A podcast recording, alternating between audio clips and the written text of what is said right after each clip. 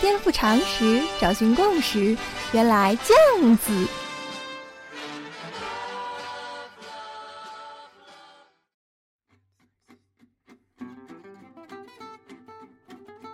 颠覆常识，找寻共识，欢迎收听《练脑脱口秀》。原来这样子，香港的很多地名啊，都是以人名冠名的，而且因为九七以前是英国的殖民地嘛，所以很多都是以英国人的名字来冠名的，比如说轩尼诗道啊、麦理浩径啊等等。如果你去过尖沙咀啊，你应该也不会留意了，有一条小路名叫赫德道，周围有好多的餐厅、酒吧。其实以前在北京和上海啊，也曾有过赫德路。北京的赫德路就是今天在王府井的台机场头条，而上海的赫德路则是今天静安区的常德路。而听到赫德这个名字啊，你有没有点似曾相识的感觉呢？对，在我们的历史教科书里，他曾经出现过，说他曾经作为帝国主义的代表，出任中国海关总税务司，垄断中国的海关。赫德这个名字是作为丧权辱国的象征，被普通中国人记住的。你想，我们中国的海关凭什么让一个英国人去掌管呢？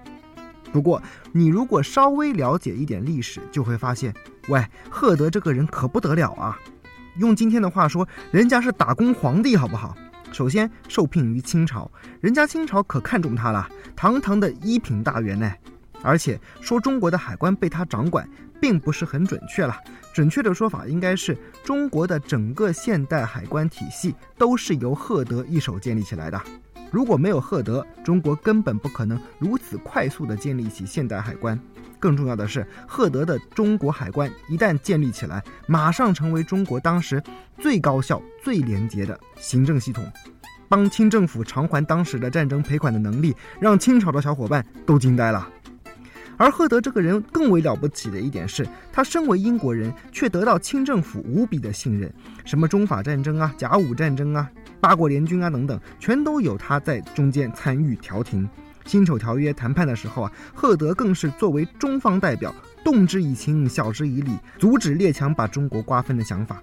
当时列强可是想把中国彻底拆解、大卸八块的。咱就先不要说一个中国政府里的外籍官员了，你就设想一下好了。作为一个外资企业里的中国职员，你怎样摆平各方的关系，让大老板把公司全权交给你去掌管？光是这样都很不容易吧？何况是整个国家的命运交给一个外国人呢？赫德到底有什么能力和魅力，能够获得这样的信任？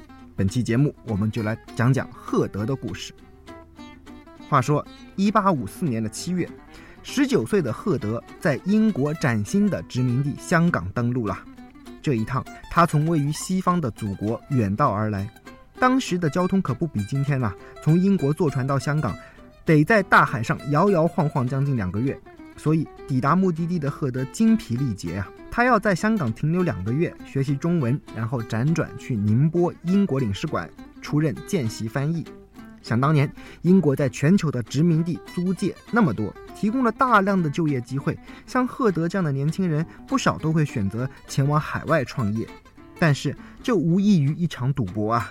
当赫德抵达中国的时候，同时意味着他没得反悔，没有退路，因为一张从中国回英国的船票需要省吃俭用积攒整整一年的薪水，而且中国的海域不太平。在从香港北上上海的途中，赫德的船遇到海盗，差点丧命啊！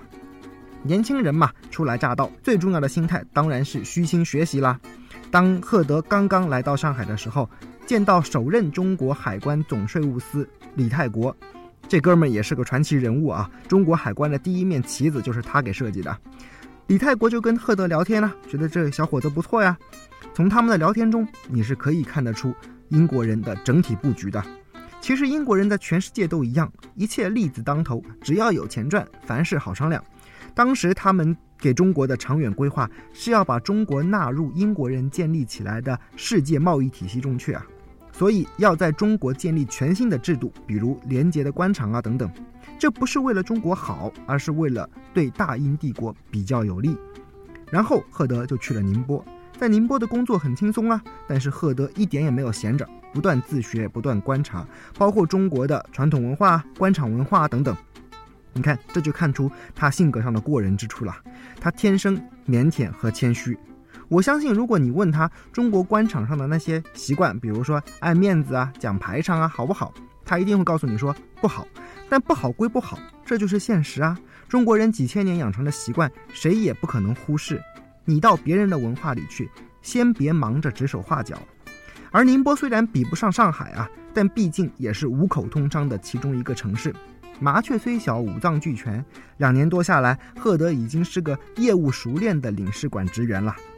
这里岔开说一句啊，很多大学生常常问许光头怎样择业的问题，我都会跟他们说：首先你得看看自己有多大的野心，对未来的抱负有多大，然后才能谈怎么择业。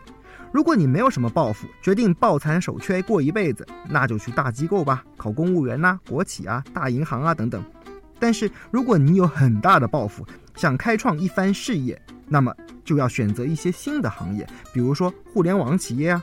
但是，即便是这些新兴行业，也有两种选择啊，一种是去百度、腾讯这样的大公司，一种是去小公司。你要是问我，我的建议是去小公司。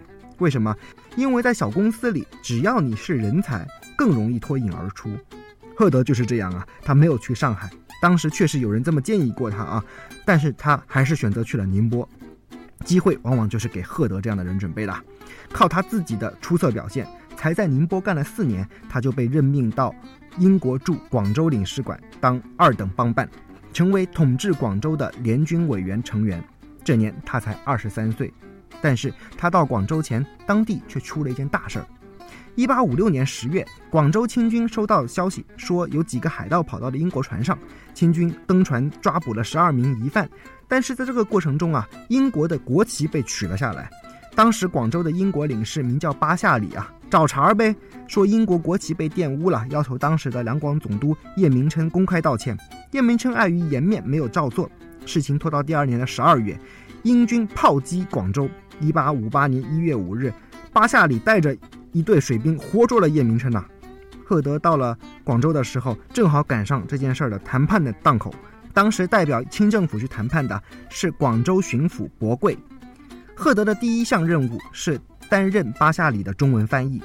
两相入座，那就谈吧，该怎么赔偿，怎么善后。谁知正当双方还在寒暄，没有开始正式谈判的时候啊，突然传来一个令人震惊的消息啊！一名名叫巴特的英国上尉被发现死在广州东门外的沙滩上，尸体上分明看得出是被乱石砸死的痕迹。一众人等放下谈判的事情，匆匆赶往案发现场。巴夏里暴跳如雷啊！当下把现场的所有围观人员扣下，质问是谁干的。没有人回答。巴夏里命令把一个中国老头拉出来，下令用石头砸他，直到有人供出凶手为止。这个举动立刻引发了小型暴动。巴夏里命令步枪队射杀试图上前的中国人。中国平民百姓怎么可能是现代化武器的英军的对手呢？于是，一排排手无寸铁的中国人应声倒下，中国人的鲜血就这样偿还了英国上尉巴特的生命。但是，巴夏里还不买账，这一切都看在赫德的眼里，他的内心像打翻了五味瓶，百感交集啊。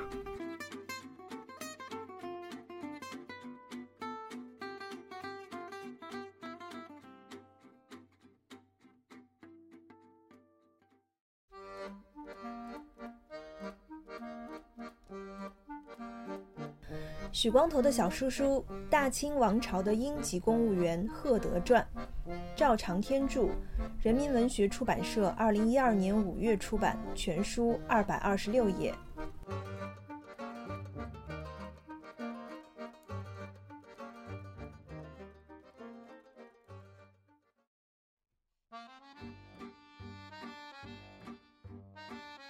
以下是广告时间。原来这样子，从策划到看书到写稿到录音到剪辑到上传，全都由许光头一个人完成。没错，我就是一个人在战斗。如果你觉得每周三一次的节目不过瘾，可以关注“原来这样子”的微信公号。打开微信，在添加好友中搜索 “h u i k e i h k”，看到一个光头就是本尊啦。许光头会每晚发送一条语音，分享生活中的点滴心得。让我们击跬步至千里，慢慢来，比较快。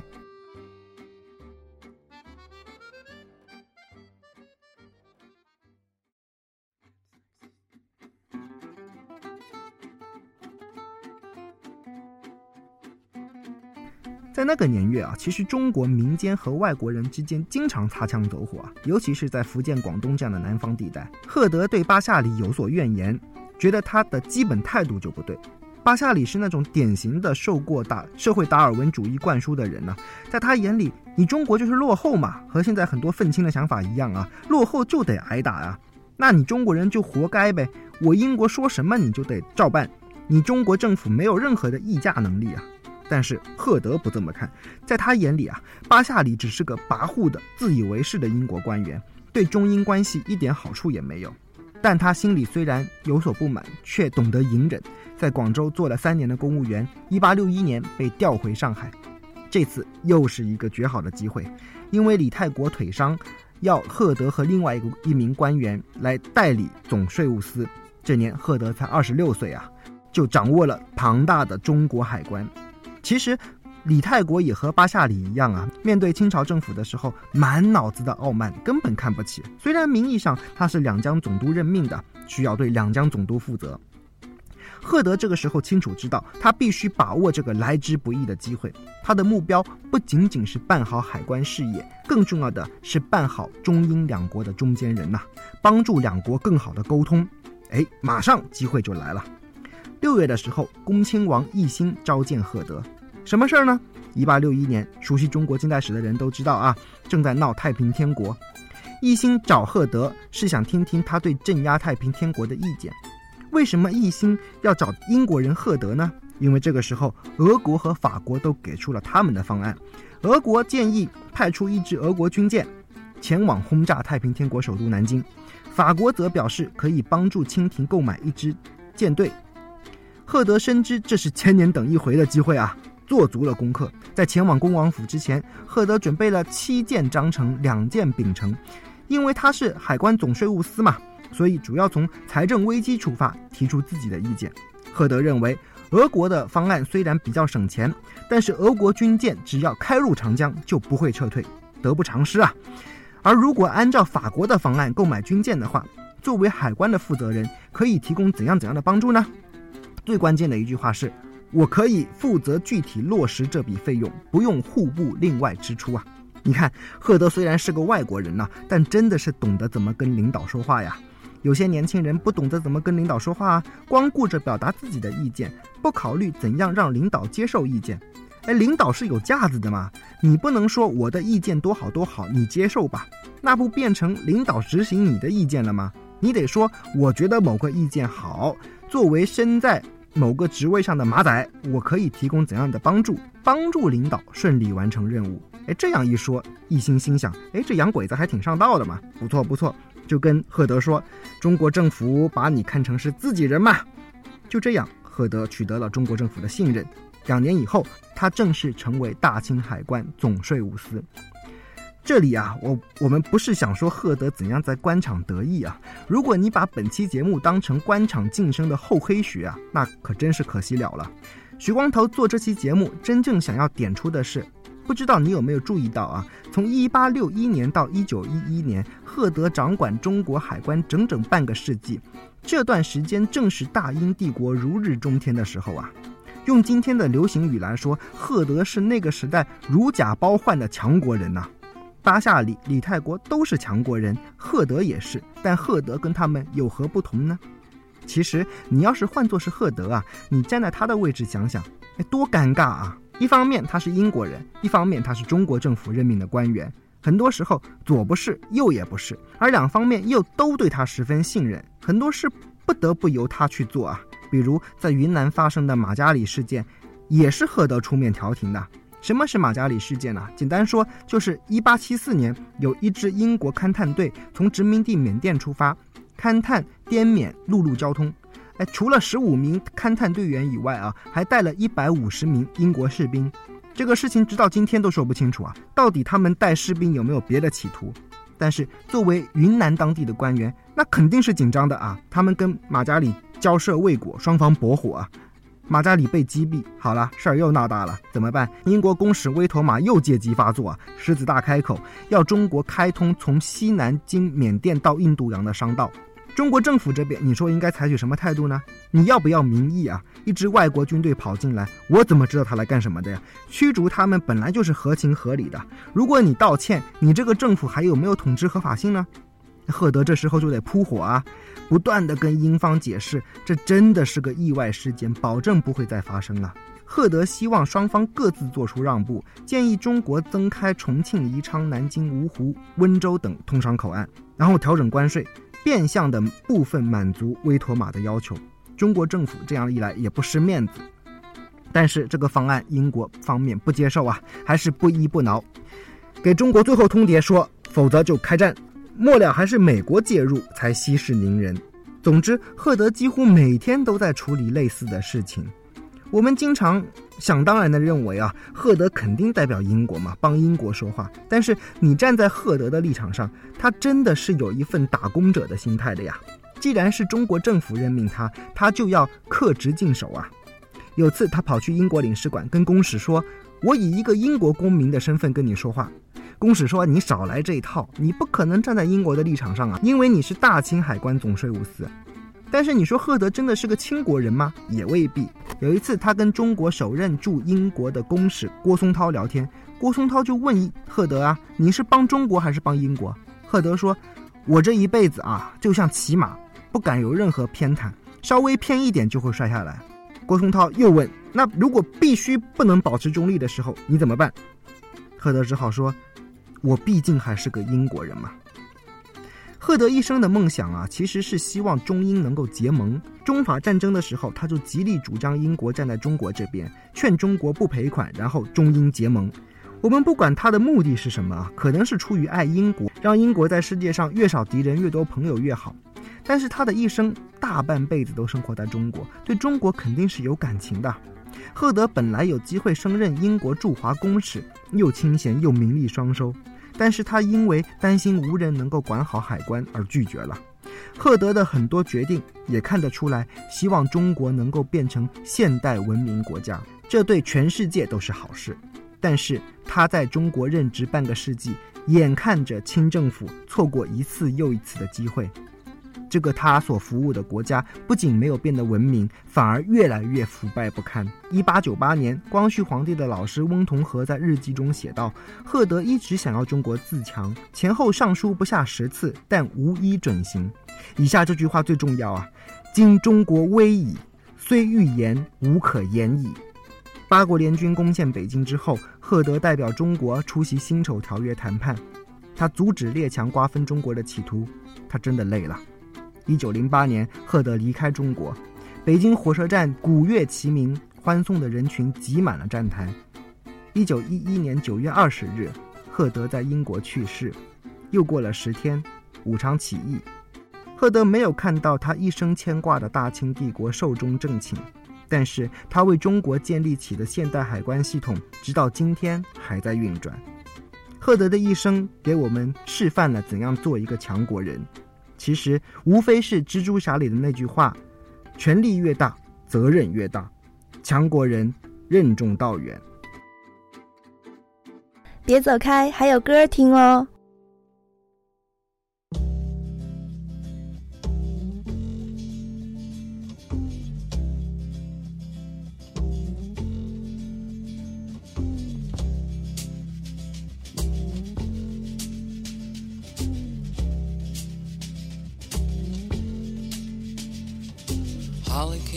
Miami, FLA. Hitchhiked away across USA. Plucked her eyebrows on the way, shaved her legs, and then he was a she. She says, Hey, babe, take a walk on the wild side. Said, Hey, honey, take a walk on the wild side.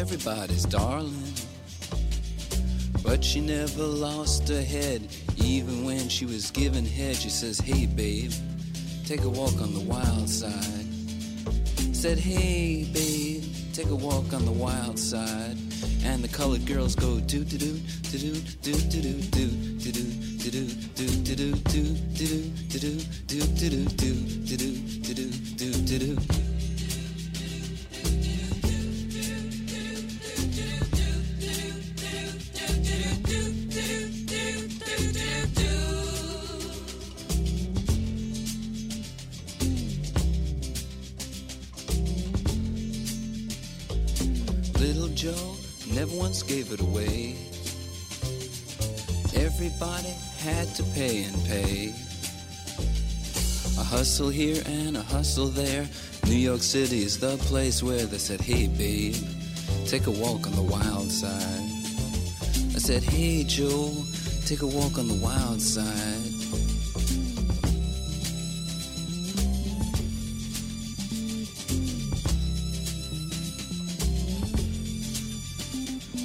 Sugar Plum Fairy came and hit the streets, looking for soul food and a place to eat. Went to the Apollo, you should have seen him go, go, go. They said, Hey, sugar, take a walk on the wild side. I said, Hey, babe, take a walk on the wild side. Alright. Ha.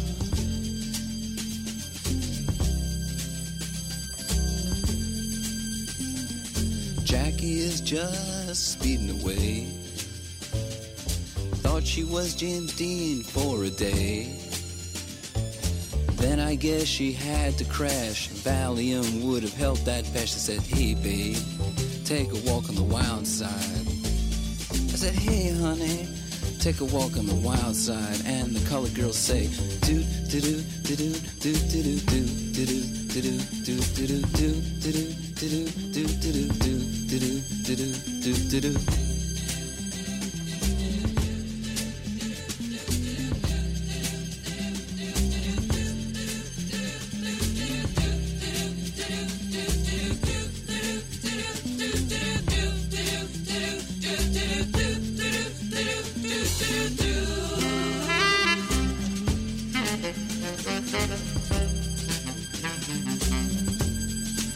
Música